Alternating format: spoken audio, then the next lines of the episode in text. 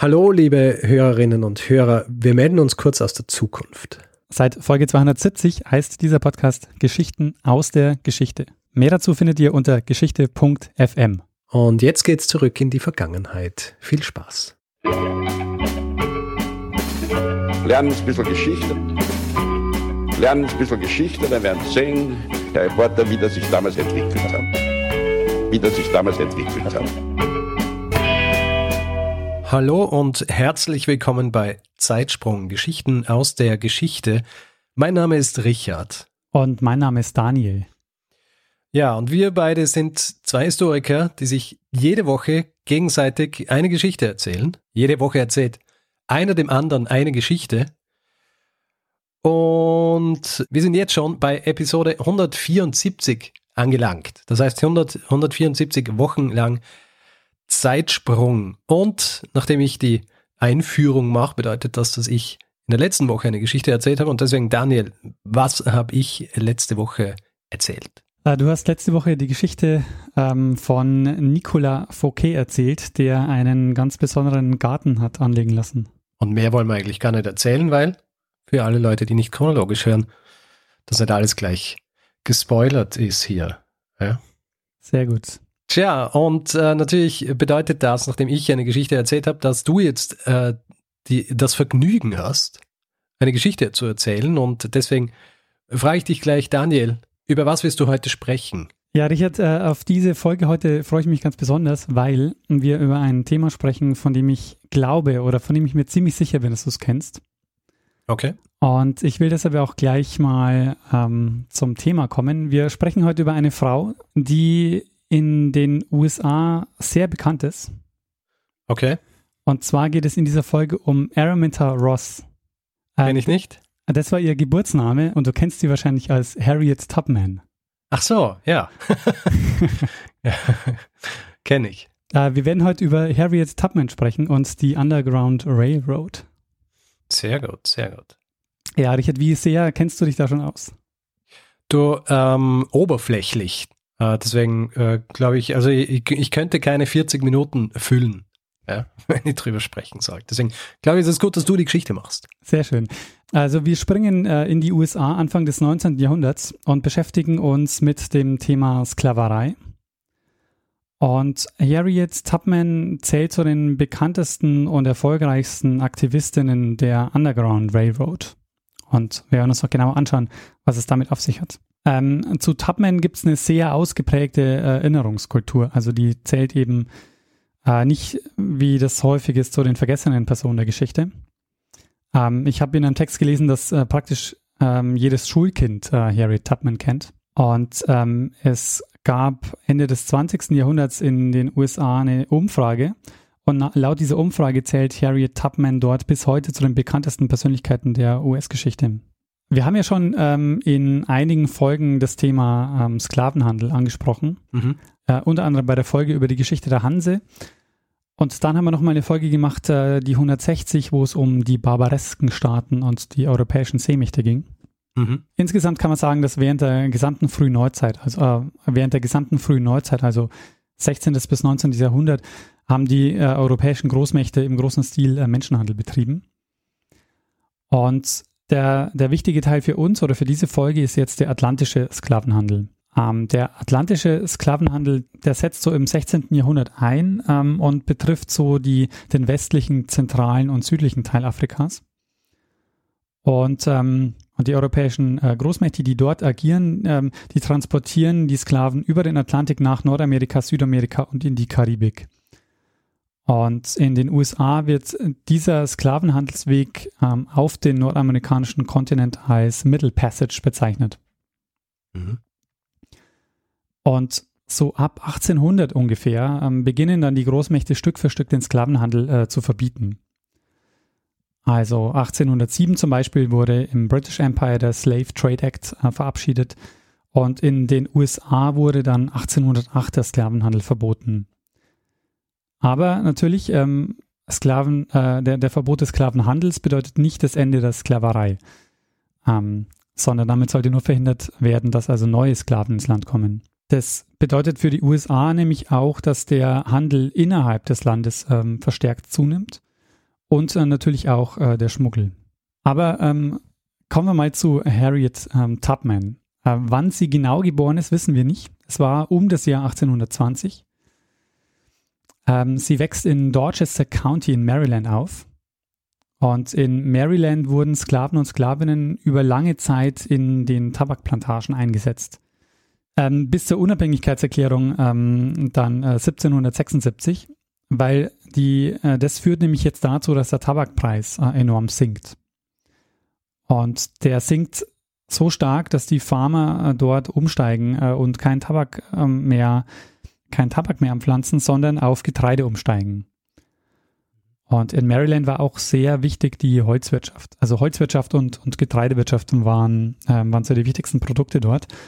Und ähm, wir werden gleich sehen, warum das wichtig ist, ähm, weil Maryland da auch eine, eine besondere Stellung hatte. Ähm, Maryland und Virginia waren äh, die größten Sklavenhandelszentren äh, zu dieser Zeit. Und um das besser verorten zu können, wir, wir sind an der Ostküste der USA und es äh, gibt die sogenannte Mason-Dixon Line. Hast du von der schon gehört? Ähm, die Mason-Dixon-Line, ja. Ähm, weißt du, wo, wo, die verlief? Mason-Dixon-Line ist ja die Linie, die die äh, Sklavereistaaten von den Nicht-Sklavereistaaten trennt, oder? Ja, genau, richtig. Also die ähm, Mason-Dixon-Line trennt im Grunde genommen die Südstaaten von den Nordstaaten äh, und verläuft zwischen Pennsylvania und Maryland. Und ähm, die Geschichte insgesamt ist aber deutlich komplizierter und komplexer. Also allein über die Mason-Dixon-Line, glaube ich, müsste man mal noch einen eigenen Zeitsprung machen. Okay. Aber so im, ähm, ja, so, so, allgemein kann man sagen, ähm, die Grenze verläuft also zwischen Pe äh, Pennsylvania und Maryland. Also Maryland ist quasi das, äh, das erste Land, in dem, ähm, in dem Sklaverei betrieben wurde. Und ähm, das äh, trennt eben äh, die, die Südstaaten äh, von, von den Nordstaaten. Und ähm, die, die Staaten äh, im Norden haben nach der Unabhängigkeit Stück für Stück die Sklaverei abgeschafft. Und Maryland lag also jetzt genau an dieser, an dieser Grenze. Und in Maryland lebten auch viele freie ehemalige Sklaven und Sklavinnen. Also deren Anteil äh, hat Anfang des 19. Jahrhunderts äh, immer mehr zugenommen. Und ähm, in Maryland lebten besonders viele von denen da muss man jetzt auch gleich wieder die Einschränkung machen. Ähm, frei bedeutet natürlich nicht gleichgestellt. Also sie mussten eben nicht mehr als Sklaven arbeiten, aber waren deshalb den ähm, der weißen Bevölkerung nicht gleichgestellt. Mhm. Äh, in dem Moment nämlich, wo der Anteil der freien Afroamerikanerinnen zugenommen hat, äh, wurden dann ihre Rechte auch immer mehr beschränkt. Also die verloren dann zum Beispiel irgendwann das Recht vor Gericht als Zeugen und Zeuginnen auszusagen. Und ähm, es gibt dann auch später noch den Zeitpunkt, wo man ihnen dann auch das äh, Wahlrecht wegnimmt. Warum war jetzt Maryland äh, besonders? Äh, Maryland war deshalb besonders, weil man hat, nachdem kein Tabak mehr angebaut wurde und man vor allen Dingen auf Getreide und den Holz, äh, Holzexport gegangen ist, ähm, weniger Arbeitskräfte gebraucht als vorher. Und auf der anderen Seite intensiviert sich der Anbau von Baumwolle in den Südstaaten ganz enorm zu der Zeit. Und das liegt an einer ähm, ja, Maschine, die in den 1790er Jahren entwickelt wurde. Mhm. Äh, nämlich äh, Cotton Chin. Ja. Und äh, weißt du den, den deutschen Namen von Cotton Chin? Den habe ich vorher nämlich noch nie gehört. Und äh, der, äh, hm. der war mir völlig unbekannt. Naja, äh, also wenn man es ja wörtlich übersetzt, ist es ja äh, quasi so die, die Baumwollmaschine, ja. weil das stehen ja für die, also vielleicht heißt es Baumwollmaschinchen. nee, der, der deutsche Ausdruck dafür ist Egreniermaschine. Egrenier. Aha. Egreniermaschine. Das heißt, äh, das ist der Vorgang, der beschreibt, wie Samen irgendwo rausgezogen werden, oder? Vermutlich, ja. Aber ich glaube, wir können okay. bei Cotton bleiben. Ja. Also ähm, Cotton Gin ist also die Maschine, ähm, mit der die Baumwolle entkörnt würde. Also das heißt, man hat damit die Baumwollfasern von den Samenkapseln und dem Samen trennen können. Und diese Erfindung, die ermöglicht dann in den Südstaaten der USA den, den Baumwollanbau im, im großen Stil. Also die machen jetzt den Einsatz, also diese Maschine überhaupt, dieser Einsatz macht jetzt den Einsatz der Sklaven wirklich profitabel weil die jetzt nicht mehr mit diesem arbeitsintensiven Rupfen der Baumwolle per Hand ähm, eingesetzt werden, sondern als Pflücker auf den Feldern. Und es dauert nicht lange, da wurde dann die Baumwolle zum wichtigsten Faktor der Landwirtschaft im, im Süden. Ähm, weil eben die Baumwolle auch sehr arbeitsintensiv war, äh, hat es da sehr viele ähm, Arbeiter ähm, und Arbeiterinnen gebraucht. Und das hat dazu geführt, dass viele eben in den Süden äh, verkauft wurden. Also das ist ähm, äh, weiter in den Süden verkauft zu werden, bedeutet Bundesstaaten wie Georgia, South, South Carolina, Alabama, Mississippi, Louisiana oder Texas. Und das heißt, nachdem der Import von Sklaven 1808 verboten wird und im Süden der Bedarf aber immer größer wird ähm, an, an, Arbeitskräften, äh, wurden eben viele aus dem Norden dann eben weiter in den Süden verkauft. Harriet ist ähm, das fünfte von insgesamt neun Kindern von Ben Ross und Harriet Green. Was in Maryland sehr häufig passiert ist oder sehr viel passiert ist, dass Sklaven und Sklavinnen zeitweise vermietet wurden an andere Farmer. Äh, das war auch bei der, äh, das war auch bei Harriet und, und ihrer Familie so. Mhm. Äh, und zwei ältere Geschwister von Harriet wurden dann auch in den Süden verkauft von Edward ähm, Broadus. Ähm, das war der, äh, der Sklavenhalter. Der hatte eine kleine Farm und äh, eigentlich gar nicht genug Arbeitsmöglichkeiten für ähm, die Sklaven und Sklavinnen. Und deshalb hat er eben äh, die äh, immer weiter vermietet. Mhm. Und äh, eben auch ähm, Harriet, die ähm, schon in sehr, sehr jungen Jahren dann eben auch ähm, vermietet wurde und äh, bei einem anderen Farmer Hausarbeit leisten musste der, der Punkt, warum diese, dieses Verkaufen in den Süden auch so schlimm war für die, für die Sklaven und Sklavinnen war, zum einen, weil sie dort, wenn sie jetzt aus Maryland verkauft wurden, ähm, aus ihrem Familienzusammenhalt herausgerissen wurden. Und zum anderen war die Arbeit äh, im Süden ähm, halt einfach deutlich ähm, härter und, äh, und noch strenger und grausamer als, äh, als im Norden. Ähm, und es gibt eine Episode, in der es Harriet Green, also der Mutter von, äh, von Harriet Tubman, dann gelingt, äh, den Verkauf eines Sohnes, also des jüngeren Bruders von Harriet, nach Georgia zu verhindern. Und ähm, Harriet bezieht sich dann später darauf und sagt, das hätte ihr gezeigt, dass Widerstand auch erfolgreich sein kann. Mhm. Ähm, sie selber wird als äh, kleines Mädchen also schon ähm, an einen anderen Farmer vermietet und ähm, in dieser Zeit ähm, wird sie ähm, und, und dort wird sie eben äh, sehr viel geschlagen, misshandelt ähm, und, und äh, sehr schlecht behandelt. Zeitweise, ähm, zeitweise eben ähm, so ähm, schwer verletzt, dass sie dann auch äh, wieder zurückgeschickt wird, weil sie nicht mehr arbeiten kann. Im Jahr 1833 kommt es dann zu einem sehr folgenschweren Ereignis. Und ich weiß nicht, ob du die Geschichte von Harriet Tubman so ein bisschen kennst. Ähm, nicht sehr ausführlich, ne? Aber du weißt so, äh, dass es so ein ganz einschneidendes Erlebnis gibt in, äh, in ihrem Leben. Na? ja gut, dann, äh, dann, dann erzähle ich das mal. Ähm, okay. und zwar ähm, 1833 ähm, ist es so, sie musste wieder ähm, auf einer anderen Farm arbeiten und eines Tages musste sie ähm, in ein Geschäft gehen, was einkaufen. Mhm. Und dort war ein Sklave, der ohne Erlaubnis seine Farm verlassen hat. Mhm. Und der wurde dann vom, von dem Aufseher der Farm in den Laden verfolgt und ähm, der fordert dann, der Aufseher fordert dann Harriet dazu auf, dass sie ihm helfen soll, äh, den, den Sklaven äh, festzuhalten. Und Harriet weigert sich aber, äh, ihm zu helfen. Und äh, der Aufseher nimmt dann ein zwei Pfund Gewicht von der Ladentheke mhm. und er wirft es in Richtung des flüchtenden Sklaven und trifft Harriet am Kopf. Und ähm, sie ist dann erstmal äh, längere Zeit äh, bewusstlos und äh, trägt davon auch äh, eine lebensbedrohliche Verletzung davon. Also sie bekam keine medizinische Hilfe und hat äh, Monate gebraucht, um sich davon äh, zu erholen. Mhm. Beziehungsweise ähm, erholen ist ähm, übertrieben, denn sie hat ihr Leben lang unter dieser Verletzung ähm, leiden müssen. Mhm. sie hat unter anderem ähm, Schlafepisoden, das heißt, sie, sie schläft unvermittelt ähm, oft ein ähm, das passiert ganz plötzlich, also auch wenn sie mitten im Gespräch ist zum Beispiel manchmal. Mhm. Äh, sie hat starke Kopfschmerzen, äh, hat seitdem auch äh, Visionen oder, oder Halluzinationen. Und äh, es wechseln sich bei ihr so Zustände ab. Sie ist manchmal hyperaktiv und furchtlos und dann äh, ist sie wieder in Trance und, und sehr abwesend. Mhm. In neueren Texten habe ich gelesen, dass man davon ausgeht, dass sie, ähm, dass sie Temporallappenepilepsie äh, davongetragen hat von dieser Kopfverletzung. Ja, der ähm, Broadest, der will sie jetzt weiterverkaufen, weil sie nicht mehr ähm, voll einsatzfähig ist und findet aber keinen Käufer für sie.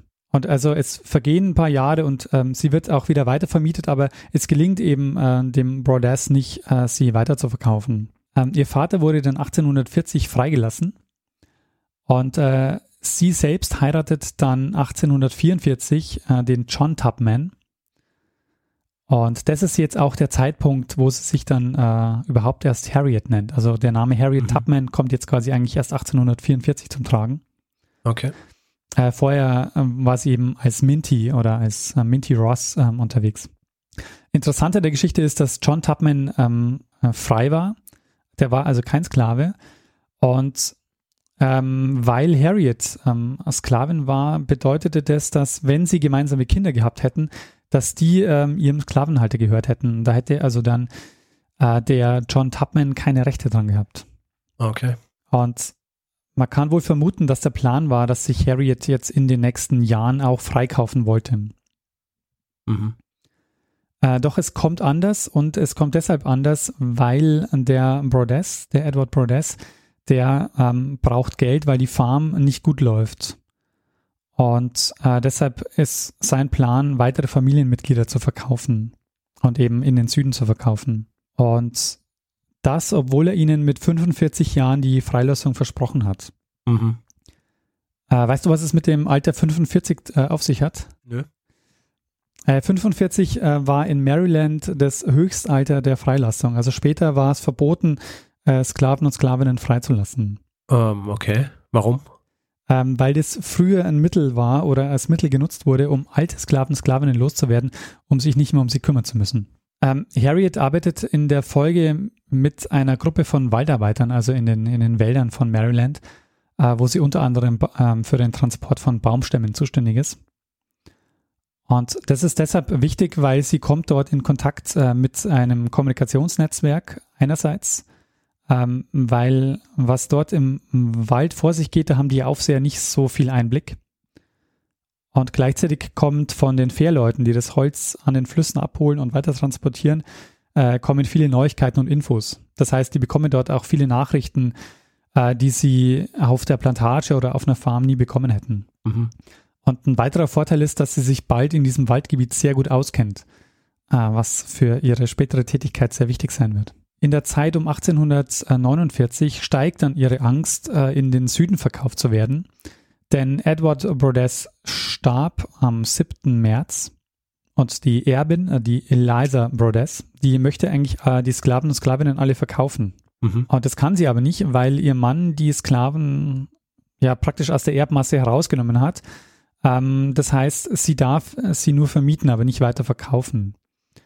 Und sie kämpft aber darum, also sie reicht dann zum Beispiel eine Petition bei der Gemeinde ein, dass sie dass sie die Sklaven und Sklavinnen verkaufen darf, weil sie eben verschuldet ist durch den Tod ähm, von Edward Brodess. Und interessant ist jetzt auch, ähm, dass in dieser Zeit Harriet einen Anwalt beauftragt, um die Unterlagen vom ersten Sklavenhalter ihrer Mutter prüfen zu lassen. Und sie erfährt dann, dass der eigentlich äh, testamentarisch verfügt hat, dass ihre Mutter vor seinem Tod ähm, freigelassen werden müsste. Also mit 45 sollte sie, äh, sollte sie freikommen. Und ähm, das bedeutete, dass ähm, Brodess gegen das Testament gehandelt hat und der Verkauf von Harriets Geschwistern auch schon äh, in den Süden eigentlich auch schon äh, nicht legal gewesen war. Aber wie das so ist, ähm, Konsequenzen oder juristische Konsequenzen hat das, ähm, hat das keine. Ähm, es ist jetzt offensichtlich gewesen, dass da hm, quasi gegen Recht verstoßen worden ist, aber sie hat gehandhabe. Genau, richtig. Also es ist offensichtlich, dass, ähm, dass dieses Testament ähm, willentlich nicht umgesetzt wurde und dass äh, das alles, was danach kommt, quasi nicht legal umgesetzt wurde. Also eben auch der Verkauf äh, der Geschwister in den Süden. Und eigentlich hätte ihre Mutter zu dem Zeitpunkt dann auch schon längst frei sein müssen. Ja, ja und äh, diese, diese Geschichte oder jetzt auch diese, äh, diese Erfahrungen, die Harriet macht, auch mit der, äh, mit der Eliza Brodess, die also jetzt wirklich sehr stark versucht, ähm, weitere Familienmitglieder ähm, zu verkaufen, äh, das ist jetzt sowas wie ein Turning Point für, für Harriet, weil sie jetzt den Entschluss fasst, äh, in den Norden zu fliehen. Mhm. Und zwar startet sie noch, äh, noch 1849 den ersten Fluchtversuch gemeinsam mit ihren Brüdern Ben und Henry. Der scheitert aber und äh, sie kehren wieder zurück und ähm, sobald sie aber wieder zurück sind, nimmt sie äh, sofort den nächsten ähm, Fluchtversuch in Angriff und er geht diesmal alleine los. Und ihr wird geholfen von einer Gruppe von Quäkern, die ähm, so ein lokales Netzwerk hatten, mit dem sie Flüchtende unterstützt haben. Und Quäker zählten generell zu den Abolitionisten. Also äh, unter Abolitionisten zählt man alle Gegner der Sklaverei. Mhm.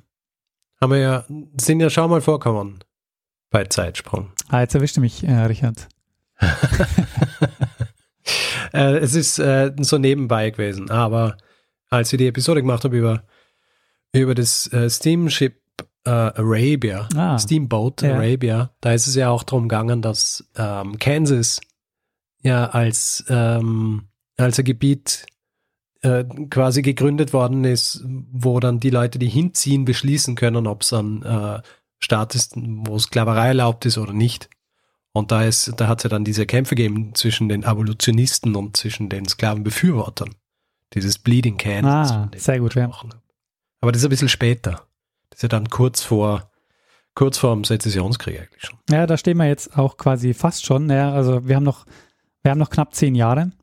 Ja, genau. Das ist ein paar Jahre danach. Aber es gibt eben äh, gerade in, in Maryland so einige Gruppen äh, auch an Abolitionisten, die sich ähm, gegen die Sklaverei einsetzen, unter anderem eben die Quäker.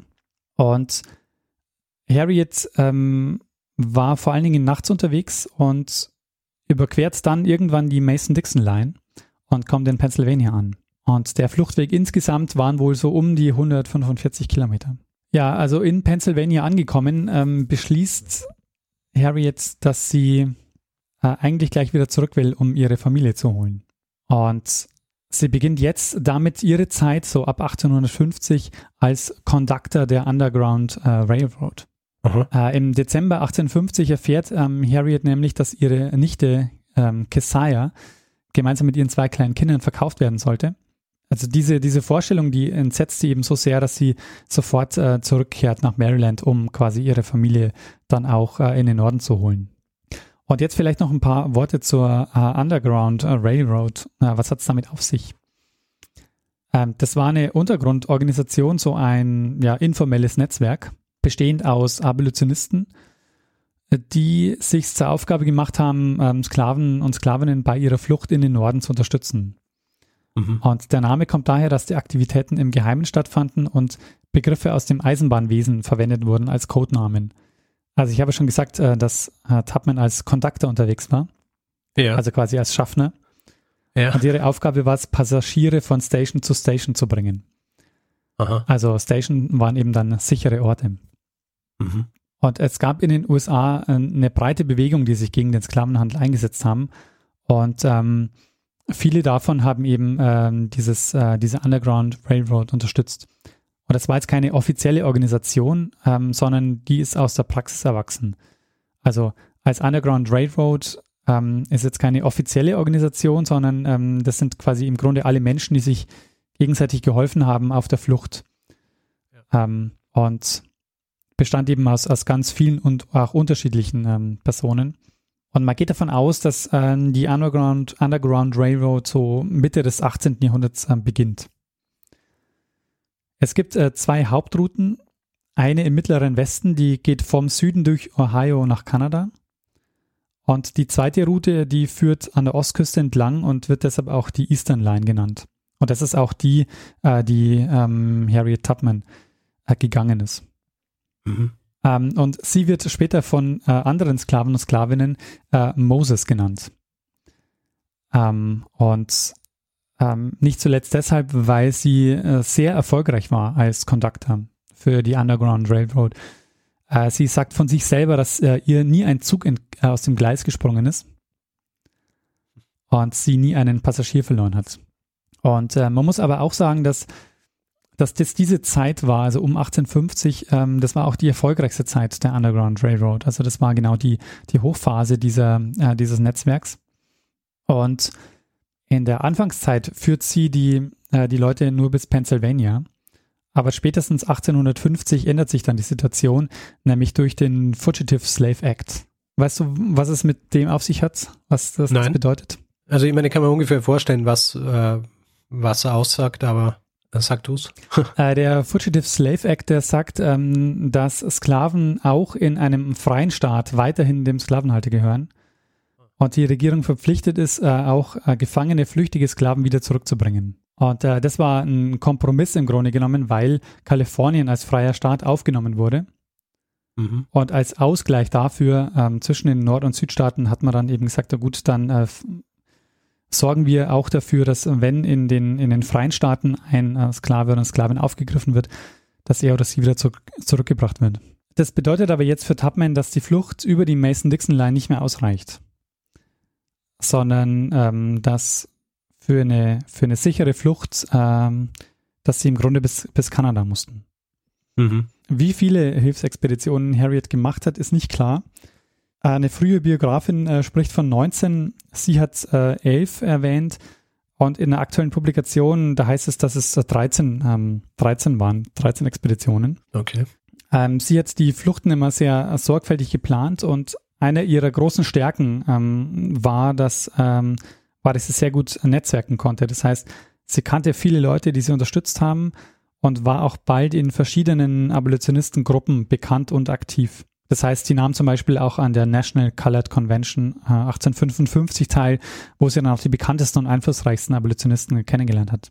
Ähm, die Flucht, wenn sie äh, eine organisiert hat, die hat immer am Samstag begonnen, weil am Sonntag keine Zeitung erschienen ist. Das heißt, dass die Suchanzeigen auch erst am Montag erschienen sind, das heißt einen Tag später. Mhm. Äh, und sie führte die flüchtenden ähm, Sklaven, also sie hat eben immer aus, äh, sie ist immer nach Maryland zurück und hat eben dann von dort äh, die, äh, die Sklaven, Sklavinnen eben in den Norden geführt. Und eben deshalb auch von Maryland, weil sie sich eben in diesem Gebiet sehr gut ausgekannt hat. Ähm, und sie hat auch sehr viele äh, Familienmitglieder zur Flucht verholfen. Äh, sie führt die flüchtenden Sklaven und Sklavinnen also immer an der Ostküste entlang, immer nachts und auf dem Weg untertags ähm, suchen sie dann immer Verstecke auf, wo Helferinnen und Helfer ähm, Infos und Nahrung dann äh, bereitgelegt haben. Und aber sie muss zwischen diesen Expeditionen auch immer wieder arbeiten, um genug Geld zu sammeln ähm, für diese Expeditionen. Ähm, manchmal erhält sie auch Spenden, aber es vergeht immer so ein bisschen Zeit äh, zwischen diesen Expeditionen. Mhm. Und sie hat eben in dieser Zeit nicht nur ähm, ja, hunderten Sklaven, Sklavinnen geholfen, sondern eben auch ein großer Teil äh, ihrer Familie befreit. Einer der Gründe, warum sie bis heute so bekannt ist, ist sicherlich auch, weil sie schon zu Lebzeiten ein äh, Mythos war. Mythos inwiefern? Also hat man sich so gesagt, ah, man, man, hat sie, man hat sie gesehen irgendwo und so, so Sightings oder? Ja, sie war quasi so die, die Legende, von der es ganz viele ähm, Geschichten gab. Mhm. Also. Das heißt, sie war für, sie war so ein bisschen ein Phantom. Ja, Phantom, das ist das richtige Wort, genau. Ah, das, äh, nach dem habe ich gesucht. Genau, und, und da, daher ranken sich dann eben auch sehr viele Geschichten um sie. Und mit ein weiterer Grund ist, dass es ähm, schon sehr früh Biografien von ihr gibt, die erschienen sind. Also ähm, schon in den 1860er Jahren äh, erscheinen dann die ersten, die ersten Bücher über ihr Leben. Mhm. Aber ähm, das war noch nicht alles. Also wir sind jetzt äh, Ende der 50er Jahre, Anfang der, äh, ja, also wir sind jetzt Ende der 50, ach, 1850er Jahre. Und äh, 1860 wird Abraham Lincoln zum Präsidenten gewählt und äh, damit ein Gegner der Sklaverei. Und was dann folgt, hast du gerade schon oder hast du vorhin schon angesprochen, mhm. der Sezessionskrieg. Äh, die Südstaaten spalten sich ab, es kommt eben zum Sezessionskrieg oder amerikanischen Bürgerkrieg. Und ähm, während des Krieges engagiert sich ähm, Harriet Tubman jetzt sehr für die äh, Unionstruppen sie bietet sich eben an, dass sie, äh, dass sie gerne unterstützen will und sie ähm, hat jetzt sehr viele unterschiedliche Tätigkeiten während des Krieges. Zum einen ähm, arbeitet sie längere Zeit in einem Krankenhaus ähm, in Port Royal in äh, South Carolina.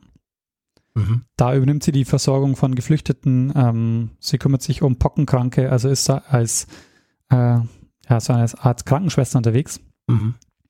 Und sie bekommt dann aber ähm, einen weiteren Auftrag, nämlich sie soll feindliche Truppenbewegungen beobachten. Und das ist dann der Beginn ihrer Tätigkeit als Kundschafterin oder als Spionin. Ähm, und das macht sie nicht zuletzt auch deshalb, weil sie sich äh, stärker engagieren will, nachdem äh, Lincoln 1863 die Emanzipationsproklamation veröffentlicht oder verkündet, mhm. mit der er nämlich die Sklaverei in allen nordamerikanischen Bundesstaaten für beendet erklärt. Und damit auch ähm, wahrscheinlich diesen äh, Fugitive äh, Pact irgendwie äh, beendet, oder? Genau, der wäre damit beendet.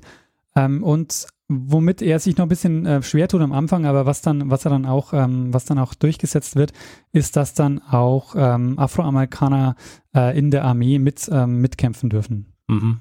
Tubman ist dann ähm, beteiligt an einigen äh, ja, Guerilla-Aktionen, äh, kann man sie, glaube ich, nennen vielleicht, ähm, bei denen unter anderem Sklaven befreit wurden äh, oder auch ähm, zum Beispiel Bahngleise oder Brücken zerstört wurden. Und, äh, Sabotage. Ja, genau, so Sabotageaktionen.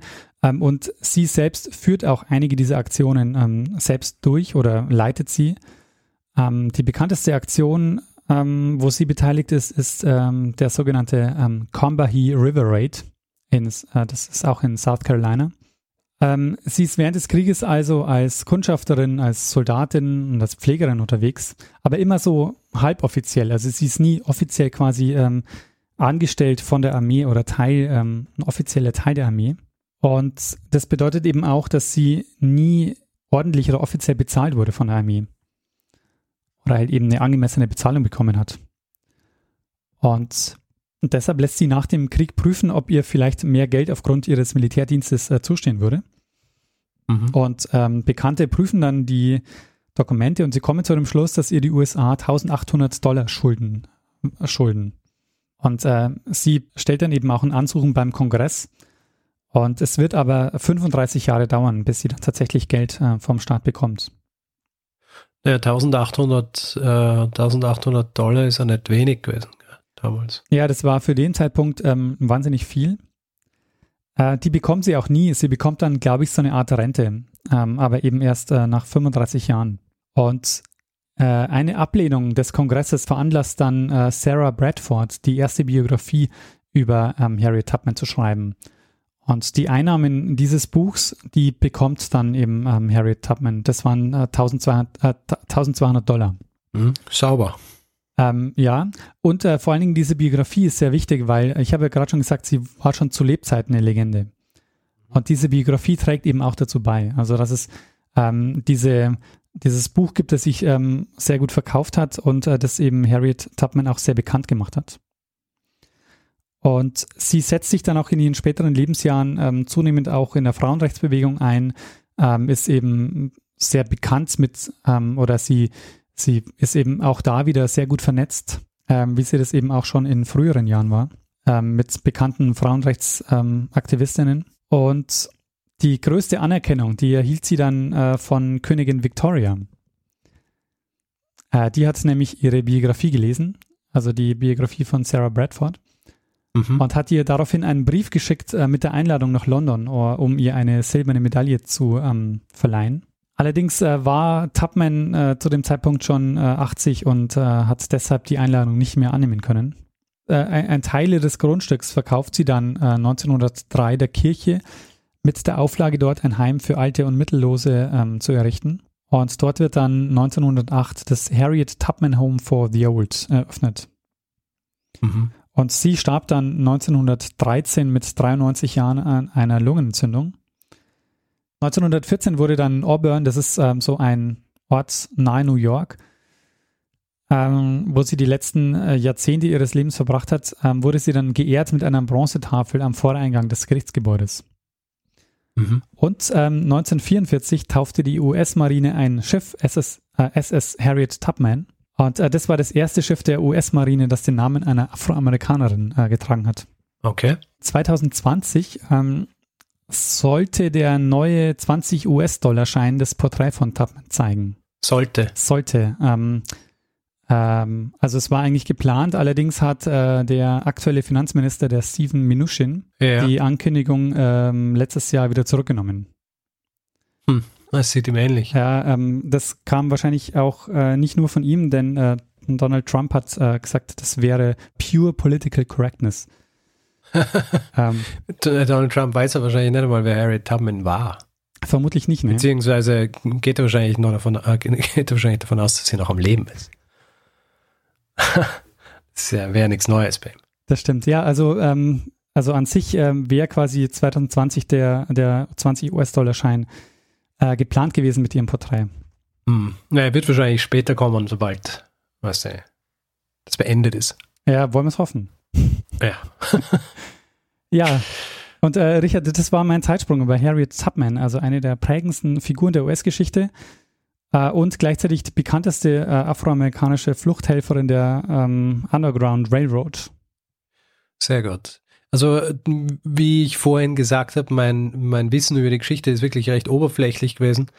Ähm, deswegen viele interessante Dinge, die du mir erzählt hast ähm, und äh, sehr viel Neues auch. Auch vor allem diese, ähm, so dieser, was du gesagt hast, dieser, dieser eine Moment, dieser einschneidende Moment in ihrem Leben, der so quasi den Rest ihres Lebens dann auch äh, quasi definiert, dass sie, dass sie diese Kopfverletzung kriegt.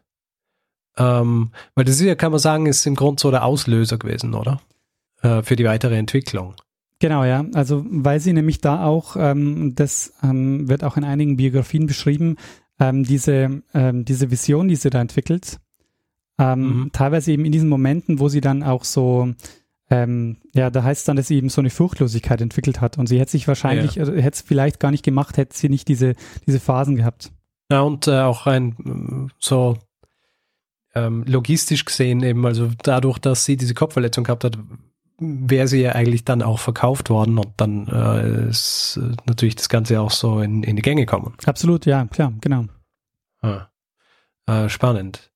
Also die ähm, so diese Geschichte der, der Underground Railroad, das ist schon, das ist schon sehr interessant, vor allem wenn man sich dann vorstellt, wie das dann ist, nachdem dieser, dieser ähm, Fugitive Slave Act beschlossen worden ist, dass du ja dann dich wahrscheinlich auch strafbar gemacht hast als, als Fluchthelfer oder Fluchthelferin, oder? Oh ja, und die Strafen waren äh, sehr, sehr hart. Also das war wirklich auch ein großes Risiko, ähm, dass sie da eingegangen sind.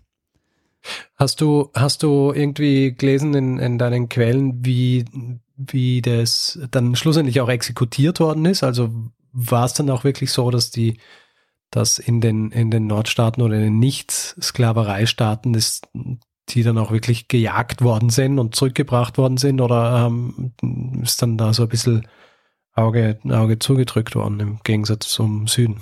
Äh, nee, ganz und gar nicht. Und zwar ähm, ist es auch mit einer der bekanntesten, ja, mit einer der bekanntesten Geschichten um ähm, Harriet äh, Tubman, dass sie nämlich äh, einen, ähm, einen geflüchteten Sklaven, der in New York ähm, 1860, äh, äh, der Charles Nail heißt der, äh, der wurde eben äh, in, in, in, New York ähm, festgenommen und wurde dann, der kommt eigentlich aus, äh, aus Virginia, also ist aus Virginia geflüchtet mhm. und ähm, wurde dann eben dort ähm, festgehalten und ähm, sollte dann eben nach Gerichtsbeschluss äh, wieder zurückgebracht werden. Und bei dieser Gerichtsverhandlung ist eben auch ähm, eine Gruppe an Abolitionisten und Harriet Tubman anwesend.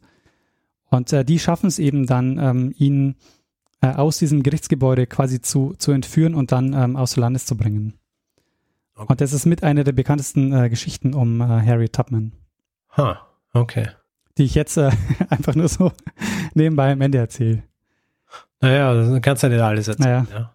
Ja. wir sind ja äh, äh, von einer gewissen Art limitiert hier, weil wir wollen ja keine zu langen Episoden machen.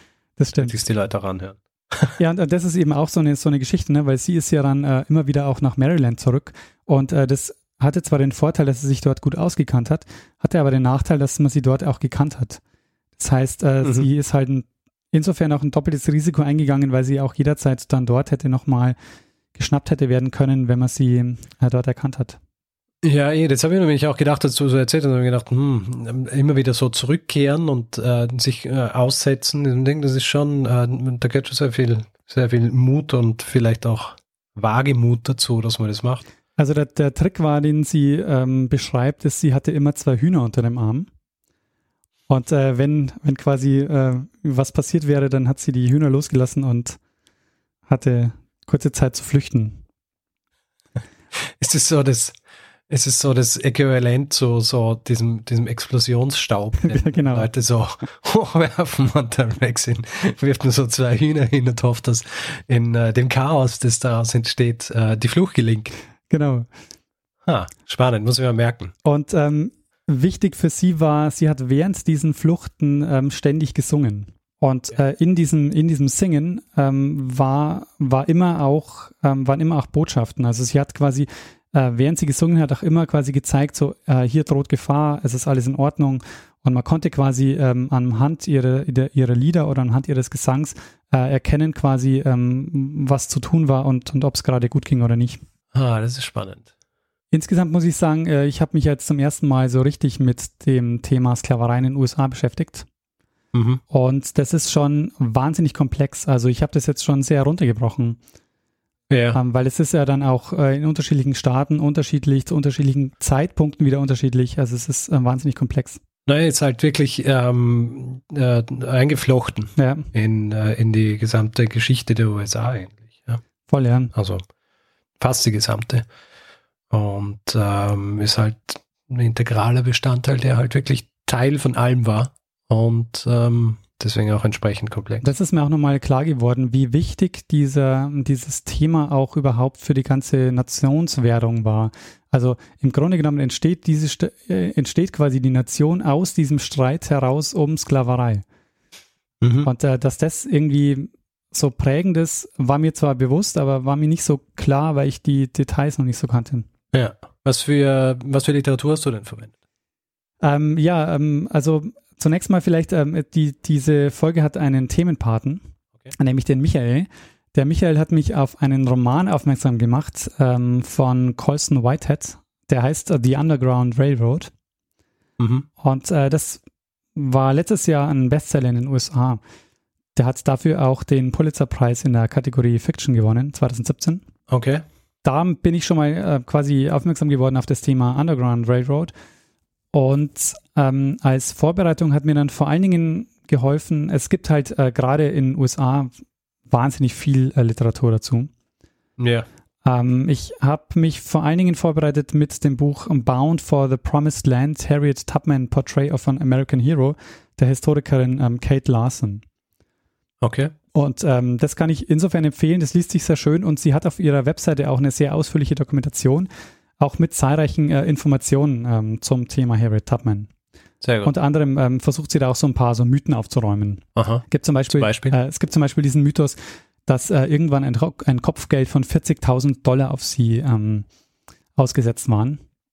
Mhm. Und ähm, das äh, ist aber so, dass quasi in dieser Biografie, von der ich schon gesprochen habe, da, da schreibt die Biografin, man hätte eigentlich äh, quasi ein Kopfgeld von 40.000 auf sie ähm, auf sie äh, ansetzen müssen. Aber mhm. diese, dieser Betrag quasi, der ist, ähm, also der übersteigt alles, was äh, nur denkbar gewesen wäre an, an Kopfgeldern. Ja, ja. ja vor allem, also wenn man das hochrechnet, also die ähm, 40.000 Euro, das ist fast die Hälfte von einem sehr guten Jahresgehalt gewesen, von ähm, quasi der viel verdient hat. Und ich glaube, zu dem Zeitpunkt äh, in der Woche hat man in einem normalen Beruf was, 5 Dollar oder so gemacht. das heißt, 40.000 Dollar wäre sehr, sehr viel. Ja, und ja. Ähm, ich glaube, ähm, ja, soweit, soweit bin ich fertig, Richard. Sehr gut. Äh, sehr schöne Geschichte. Ähm, Finde es auch gut, dass du dich einem, einem Thema widmest, das eigentlich ein bisschen bekannter ist. Aber das ähm, ist hin und wieder, glaube ich, auch nötig, dass äh, man auch mit äh, quasi Dingen, die die viel besprochen und viel beschrieben und viel erzählt sind, uns äh, ein bisschen auseinandersetzen und äh, das unserem geneigten Publikum auch näher bringen. Ja, und vor allen Dingen, ähm, weil es, es ähm, ist zwar so, dass es in den USA ähm, und es gibt natürlich auch sehr viele englischsprachige Podcasts äh, zum Thema Underground Railroad und Tubman, aber ähm, ich habe wie gesagt keinen einzigen deutschsprachigen Podcast gefunden. Äh, und es gibt auch nur eine einzige deutschsprachige Biografie über äh, Harry Tubman. Also es gibt quasi wenig deutsche Literatur dazu, was mich äh, schon ein bisschen überrascht hat. Huh, naja, ist halt, äh, ist halt ein sehr US-amerikanisches Thema. Ja, das stimmt. Also ähm, der, der Forschungsmittelpunkt ist halt dort. Und ähm, dann gibt es wahrscheinlich wenig Impetus für jemanden, der in, in Deutschland irgendwo sitzt, äh, was über Harriet Tubman zu machen. Außer man geht dann dorthin. Aber insofern dachte ich, äh, ist noch genug Luft für einen deutschsprachigen Geschichte-Podcast, auch mal was ja, über absolut. Harry Tubman zu machen. Sehr gut. Ich meine, wir, wir können ja auch unser Wir können unser Projekt hier auch als ein, wie soll ich sagen, hermeneutisch abgeschlossenes betrachten. ja. Und deswegen, ähm, deswegen müssen wir eben alles besprechen, auch wenn es schon mal irgendwo anders besprochen worden ist. Das stimmt. Ja gut, ähm, sehr schöne Geschichte. Würdest du sagen, äh, sind wir bereit für einen Feedback-Hinweis? Ja, machen wir das. Sehr gut. Ähm, Feedback. Wer Feedback geben will zu dieser Episode oder auch anderen, kann es zum Beispiel auf unserer Seite machen, zeitsprung.fm. Kann uns auch ein E-Mail schreiben, feedback.zeitsprung.fm. Wer Hinweise schicken will übrigens, äh, also ja, wie bei dieser Folge jetzt Themenpate oder Themenpatin werden will, schickt es bitte an einen von uns beiden, nicht an beide und schon gar nicht an die Feedback-Adresse, weil äh, dann sehen wir es beide und dann macht es wahrscheinlich keiner. Und ähm, ja, außerdem kann man uns auch Feedback geben auf äh, Twitter zum Beispiel, da haben wir einen eigenen Account, Zeitsprung FM. Und persönlich sind wir auch dort, ich jetzt Stormgrass, Daniel Ed Messner. Und auf Facebook sind wir auch facebook.com slash zeitsprung.fm. Und wer uns bewerten will, Sterne vergeben, freuen wir uns immer sehr darüber. Kann das zum Beispiel auf iTunes machen. Äh, das ist wohl die Plattform, die die meiste Reichweite hat und deswegen ist es natürlich gut, wenn wir dort äh, sehr gut vertreten sind mit Bewertungen und mit Reviews. Und wer uns woanders auch noch bewerten will, kann es zum Beispiel auf panoptikum.io machen. Ja, und außerdem gibt es die Möglichkeit, uns finanziell zu unterstützen und wir freuen uns über alle, die uns ein bisschen was in den Hut werfen äh, und uns dabei unterstützen, hier jede Woche eine Geschichte zu erzählen. Auf der Webseite haben wir alle Hinweise zusammengefasst, die ihr braucht, um uns ein bisschen was zukommen zu lassen. Und ja, wir, wir freuen uns über, äh, über alles, was uns da ähm, erreicht.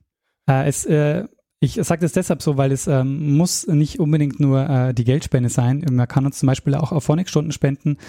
Das ist der Dienst, der dazu führt, dass wir so klingen, wie wir klingen. Ähm, und wir haben auch wieder Flatter aktiviert, was auch äh, einige Leute äh, tatsächlich sogar nutzen.